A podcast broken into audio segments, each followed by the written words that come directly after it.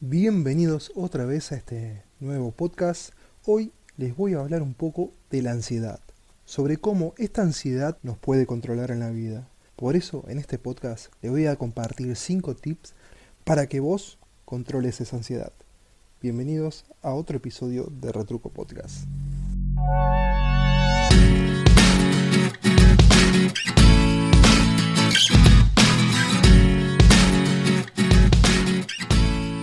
Seguramente en algún momento de tu vida te has encontrado con situaciones donde te has sentido eh, angustiado o situaciones donde te preocupa lo que te pueda suceder cuando estás por hacer algo. La ansiedad funciona como un mecanismo de defensa. Eh, es una respuesta ¿no? de nuestro cuerpo ante un estímulo.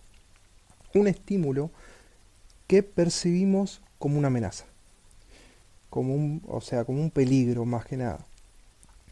Esto se puede dar cuando estás por tener o una entrevista, eh, una entrevista de trabajo, o tenés que dar una presentación en público, o también estas pueden este, aparecer cuando estás por conocer a alguien o poner en la primera cita. En esos momentos estamos recibiendo sin darnos cuenta una dosis de adrenalina. Esa adrenalina lleva a que nuestro cuerpo se despierte, este, digamos, por completo. Y esto es una reacción completamente natural. Esto pasa para que nosotros ¿no? estemos alerta y para que podamos reaccionar de la mejor forma posible. Pero hay personas que no pueden controlar esta situación, ¿no? esa sensación. Y ahí es cuando la ansiedad nos controla y pasan cosas como dolores musculares este, al estar, digamos, tenso o al no poder dormir por las noches de, tanta ansiedad que uno tiene. Por eso ahora le voy a compartir este, los cinco tips que yo le estoy diciendo. Tip número uno. Tenemos que controlar la respiración.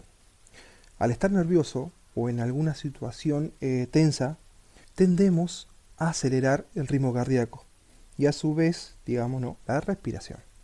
Si logramos controlar esta respiración y disminuir la frecuencia en la que respiramos, vamos a lograr bajar el ritmo cardíaco y nos vamos a sentir mucho más calmados. Cuando uno está completamente dormido y obvio, este, sin tener pesadillas, o sea, totalmente calmado, la respiración se torna muy lenta. Obviamente, este, esto pasa inconscientemente, pero es justo, es justo lo que estaríamos necesitando lograr. Tratar de relajarnos y bajar esa frecuencia respiratoria como si estuviéramos dormidos. Si logramos controlar eso, si logramos controlar la respiración, vamos a relajarnos y vamos a poder controlar esa ansiedad. Tips número 2. Usa esa ansiedad a tu favor. Como dije antes, la ansiedad es una reacción de tu cuerpo al recibir una dosis de adrenalina y hace que tus sentidos estén alerta. Esa ansiedad y esos nervios que tenés te van a ayudar a tener un mayor rendimiento en lo que estás por hacer o para poder encontrar una mejor solución al problema y poder superar esa situación. Tips número 3 ejercita tu cuerpo. De la misma forma que tu mente afecta a tu cuerpo, digamos en la forma de respirar, en el pulso cardíaco, en la tensión muscular, de esa forma vos podés hacer lo mismo, pero inversamente. Podés hacer que tu cuerpo altere tu mente. ¿Y cómo lograr esto? Haciendo ejercicio. Si llegás a entrar en ese estado de angustia, algo que te pueda ayudar a romper con ese patrón es hacer ejercicio. Solamente un poco, no hace falta mucho ejercicio, como subir y bajar escaleras, o saliendo a correr a un circuito, o simplemente a caminar por el barrio. Eso te va a ayudar un montón. Si se complica, digamos, todo esto para salir y eso por el tema de la cuarentena, las flexiones ayudan mucho. Los abdominales, las sentadillas. Eh, cuando realizamos algún tipo de ejercicio físico, liberamos varias sustancias químicas como la endorfina. Eso relaja nuestro cuerpo. De hecho, la mayoría de los profesionales eh, dicen que los ejercicios físicos son un antidepresivo natural y obvio también funciona para la ansiedad. Tips número 4. ¿Cuál es el verdadero enemigo? Este tips viene con un ejercicio, ojo. Para poder identificar el verdadero enemigo, ya que la mayoría lo que piensa es que la misma ansiedad es nuestro enemigo, pero no lo es. Esta ansiedad nos va a revelar a nuestro enemigo. ¿Cuáles son?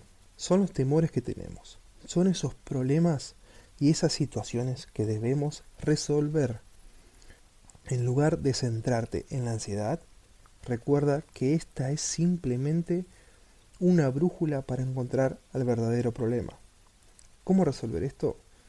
Y acá viene el ejercicio. Usa una lapicera y una hoja. Y en ella vas a escribir durante 5 minutos tus pensamientos, tus miedos, tus temores. Déjate llevar, ¿no? Déjate llevar, pensá y escribí lo que se te ocurra. Porque esa claridad que vas a lograr es la que te va a llevar al verdadero problema y a aquellas situaciones que debes resolver. Te va a dar claridad para que veas que aquello que te angustia son simplemente palabras. Son simplemente palabras que vos escribiste en una hoja. Es solo algo que está dando vueltas en tu mente y que vos inventaste. Y de la misma forma que creaste algo que te preocupa, podés transformarlo para convertirlo en algo que te ayude a mejorar esa situación. Simplemente es pensar y darte cuenta de la realidad, que solamente lo estás inventando. Tips número 5. Encuentra un confidente. Si vos compartís tus emociones, eso ayuda a liberar tu ansiedad.